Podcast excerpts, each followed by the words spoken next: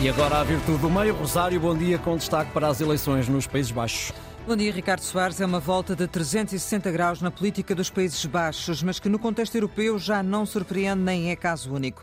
Depois de 13 anos de liderança do conservador Marl Rutte, os Países Baixos foram a votos numas eleições antecipadas e deram a vitória ao populista Gert Wilders, um anti-europeísta, anti-islão e anti-imigração.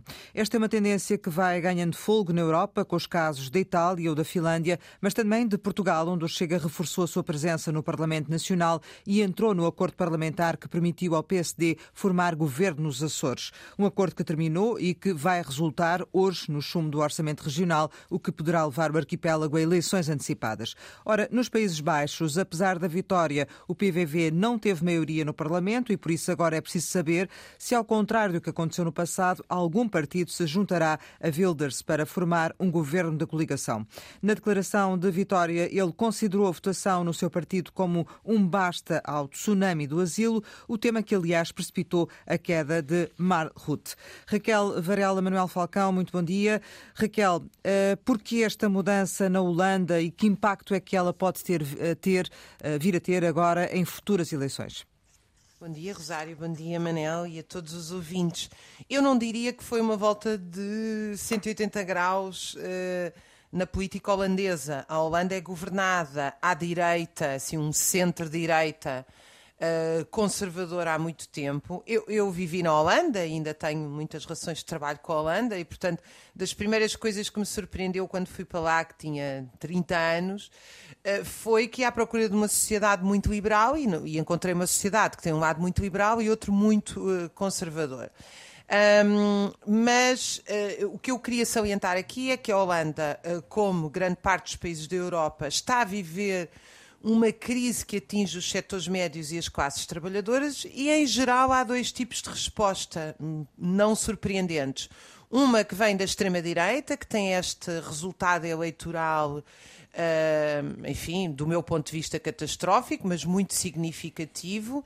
A extrema-direita holandesa é uma extrema-direita muito próxima do neoconservadorismo americano e, portanto, é muito islamofóbica, não é antissemita, pelo contrário, é defensora do Estado de Israel contra uma barreira ao, ao que eles consideram o Islão e o choque de civilizações, é a favor dos direitos dos gays e das lésbicas, por exemplo. Portanto, há aqui um rebranding, é ultraliberal do ponto de vista económico, mas também, uh, que se fala menos nos média, há uma resposta social, democrática e progressista na Holanda, assente sobretudo nos sindicatos, em greves, em protestos, que a Holanda tem vivido os maiores da sua vida neste, neste ano de 2023. E, portanto, eu não diria que há só aqui nuvens negras no horizonte face a esta crise. Uh, Manuel, uh, esta mudança na Holanda, como já aconteceu em Itália, na Finlândia, enfim, noutros eh, países que não resultaram necessariamente também em governos, mas com reforço a nível dos parlamentos, uh, poderá ter impacto também em futuras eleições? Olá, bom dia, Raquel e Rosário. Vai com certeza ter impacto. Eu acho que há mesmo uma alteração muito grande, enorme, uma alteração radical no comportamento dos eleitores. Basta ver que o partido vencedor, o partido o partido do Sr. Wilders uh, subiu de 10,9% para 23,5% dos eleitores. Mas há também outras coisas que eu acho que é fundamental destacar. Uh, por exemplo, o surgimento de um novo partido, centrista, o um novo contrato social, protagonizado por uma das figuras da União Europeia, Franz Timmermans, que teve 12,8% e, um pouco indo de encontro àquilo que a Raquel disse sobre o outro lado das coisas, a coligação entre trabalhistas e os verdes subiu de 10,9% para 15,5%, foi aliás o segundo partido mais votado. Vai ou não haver uh, possibilidades de acordo há quatro grandes partidos, o vencedor, uh, o anterior, o incumbente, que teve uma queda significativa, o novo contrato social e este trabalhista e verdes, e estes três partidos que ficaram respectivamente em segundo, terceiro e quarto lugar já disseram que não fariam coligações com o partido vencedor. Vai ser uma situação complexa. Eu recordo que nas eleições de 2021 eh, foram precisos 271 dias de negociação para se conseguir chegar a uma coligação que suportasse o governo. Vamos ver o que é que acontece agora, mas que isto vai ter reflexo reflexos em todo o lado vai ter. Queria só dizer mais uma coisa. Esta percentagem do partido vencedor significa, grosso modo, 2,5 milhões de eleitores uh, nos Países Baixos. Será que há 2,5 milhões de eleitores que são racistas, misóginos, xenófobos? Esta é a questão e porque é que isto acontece é que é a questão fundamental para nós tentarmos perceber o que está a passar-se um pouco por toda a Europa. Raquel, hoje e amanhã eh, vamos ter aqui em Lisboa um encontro da identidade e democracia, um encontro que vai trazer alguns líderes da extrema-direita europeu ou figuras de, de relevo em, em instituições. isto significa também que há aqui, eh, ao nível europeu, um reagrupar, um, enfim, uma força maior para além de, de, de cada país a, a movimentar, portanto, esta, esta onda, esta mudança de pensamento?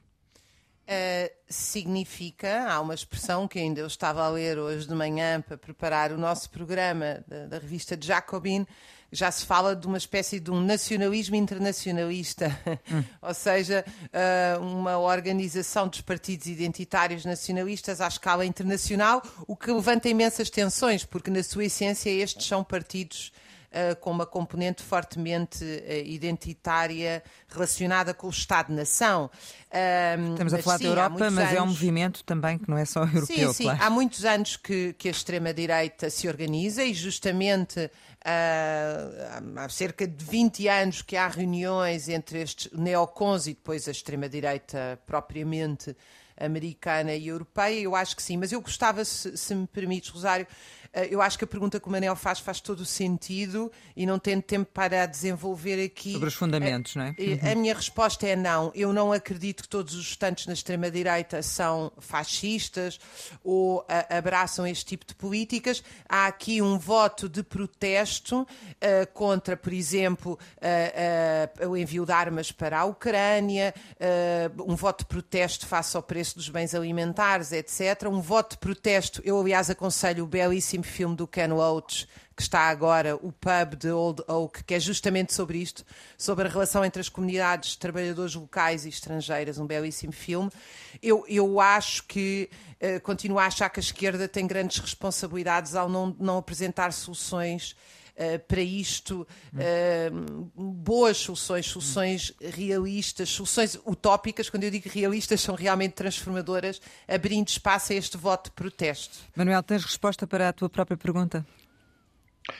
É muito na linha do que a Raquel acabou de dizer. Uh, o que acontece é que, é que um pouco numa série de países europeus, aliás em Espanha também aconteceu em parte isso, tem havido algum surgimento, embora o resultado tenha sido diferente, mas o, há, um grande, há uma grande frustração pela falta de, de, ação, de atitude, de medidas positivas dos governos em relação aos cidadãos. Uh, quer pela complexidade do sistema eleitoral, quer pelo, uh, pelo bloqueio que muitas vezes existe. Eu acho que é aí que nós temos que procurar as causas. O nosso sistema político e partidário de uma forma global está muito paralisado, uh, está muito bloqueado por uma série de compromissos e isso está prejudicar muito o desenvolvimento das sociedades. Queria citar aqui Churchill. Uh, isto é um resultado óbvio do que é o funcionamento de um sistema democrático. Ponto. Ganha, ganha quem tem mais votos.